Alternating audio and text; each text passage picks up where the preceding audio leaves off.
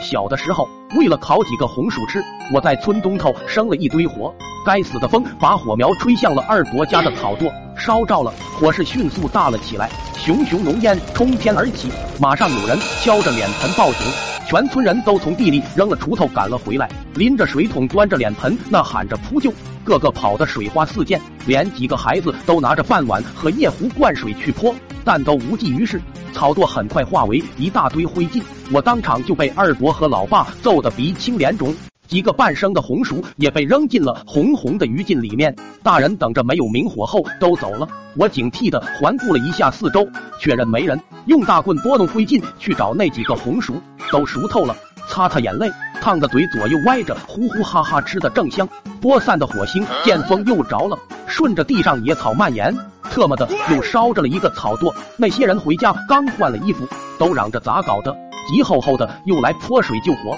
我吓得溜进了大竹林，还是被揪了出来。深秋已经很冷了，老爸不知冻的还是气的，浑身湿淋淋的，哆嗦着两腿说没劲了，怕打不疼，让二伯亲手代打。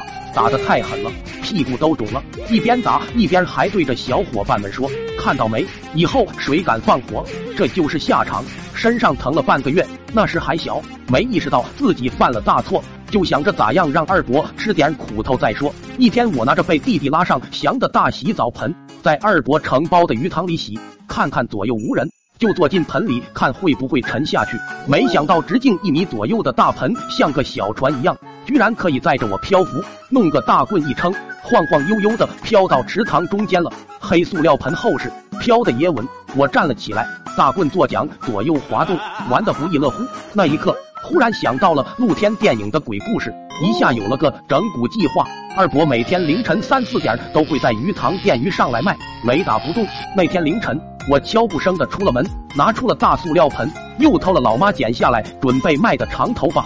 趁着朦胧月色，到了池塘边，坐进了大盆，滑进了树荫遮盖的阴暗处，把那个上头扎好的长发往头上一戴，披肩了。又拿出老爸的红内裤，叼着当长舌头，静静的等二伯出来。正在静候，竹林窸窣作响，一个黑影走了出来，我吓得一激灵，难道遇上真鬼了？我划着皮盆飘到池塘中间。扭头一看，是个偷鱼的，他已经下了水。一看池塘中间一个长发披肩、吊着红舌头的站着，皮盆几乎是淹住的，他看不见脚下有任何东西，吓得呼隆隆就从水里往上跑。水岸交接处有陡坡泥滑，他没扒住，手舞足蹈，两脚滑得风火轮般，原地踏了一阵，还是摔倒了。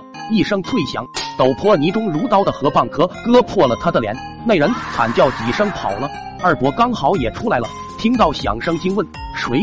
陡然看到池塘中间一个长发吊蛇鬼，他不停的甩着脑袋，以为看错了。那会我没心吓他了，用长棍戳着水里淤泥，用力一撑，皮盆迅速往阴暗处驶去。